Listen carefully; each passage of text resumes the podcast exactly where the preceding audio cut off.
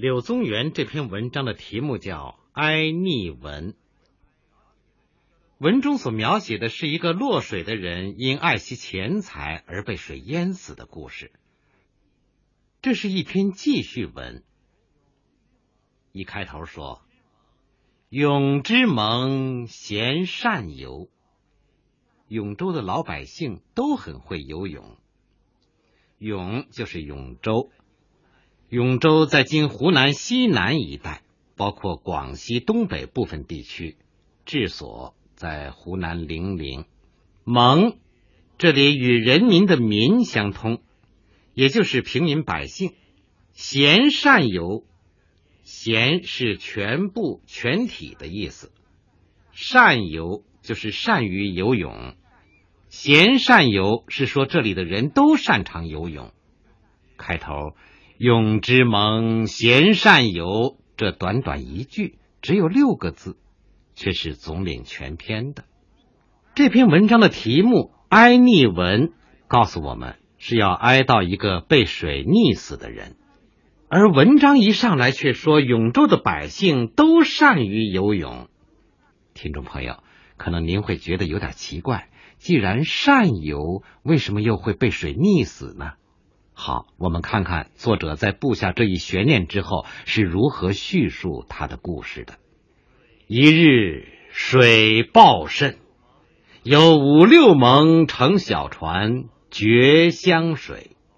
某一天，湘江水暴涨，有五六个人乘着一只小船要渡过湘江去。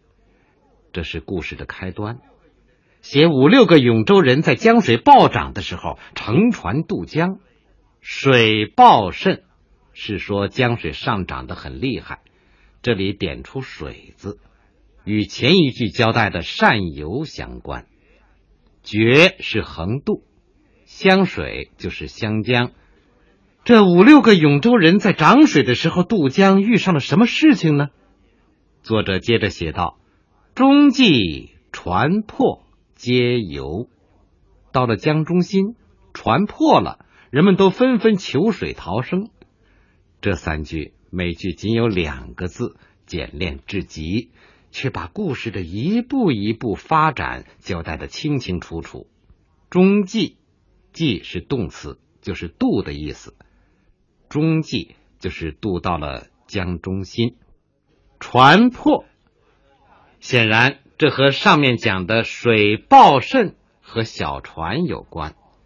因为江水暴涨，巨浪翻滚，这只小船到了中流就被巨浪给冲破了。皆游，紧扣开头，贤善游。船破了，船上的五六个人并没有惊慌失措，因为他们都会游泳。前面两句叙述故事的开端和发展，描写五六个永州百姓乘船渡江，船破皆游。这是总写，是全景。接着便把镜头转向五六盟中的一盟，其一盟尽力而不能寻常。这五六个人中的一个，虽然尽力而游，也游不了多长距离。寻常是古代的长度单位，古制八尺为一寻，两寻为一长。不能寻常，是说这个人游得很慢，游不了几尺远，远远的落在后头。因此，其履曰：“汝善游醉也，今何后为？”他的同伴见他游不动，便问他：“你很会游泳，而且是我们当中游得最出色的，今天为什么倒落在后头？”今何后为中的为是。古文中的句末助词，这里表示疑问。是啊，不仅善游，而且是善中之最，反而落在最后，怎能不令人奇怪呢？那么究竟是什么原因呢？曰：吾腰千钱，重是以后。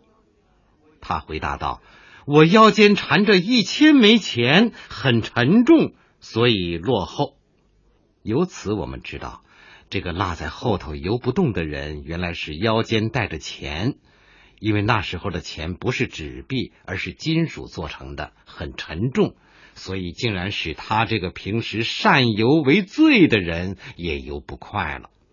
同伴得知，便急忙对他讲：“何不去之？你怎么不把钱扔掉呢？”去之的去是除去、抛弃的意思，之这里代表钱。显然，这时候只有去之，把钱扔掉，才是他摆脱危险困境的唯一的正确选择。然而，他对同伴们的提醒却不应，摇起手，没有回答，只是摇了摇头。这里的“不应，摇起手”五个字最值得玩味。既表现了他不听取同伴的劝告，舍不得把钱扔掉，同时似乎也在向我们暗示，他已经连说话的气力都没有了，只是轻轻摇了摇头。所以有请亦待，有请是过了一会儿，待这里是疲倦的意思。过了一会儿，他更加疲惫不堪了。读到这里，我们仿佛看见这个愚蠢的守财奴在江中苦苦挣扎着，越来越不行了。这时候，同伴们都已经游到了岸边，以记者立岸上，呼且豪曰：“汝鱼之甚，鳖之甚，身且死，何以祸为？”已经游到岸边的同伴站在岸上，大声呼叫。你真是愚蠢透顶，财迷心窍，人都快要死了，还要钱有什么用处呢？愚之甚，就是愚蠢到了极点；弊之甚的弊，只为金钱所蒙蔽迷惑；弊之甚，用今天通行的话说，就是不开窍到了极点。何以惑为中的惑是钱财的意思，为表示反问。何以祸为？就是还要钱干什么用呢？生且死，何以祸为？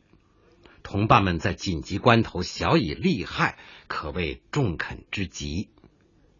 然而，他死到临头还是执迷不悟，又摇起手，遂溺死。他又摇了摇头，还是舍不得把钱扔掉。就这样，他很快就被淹死了。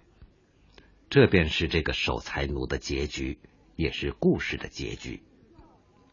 这个要钱不要命的傻瓜，虽然已经沉入江底，与他的一千钱一道，永远埋进泥沙之中。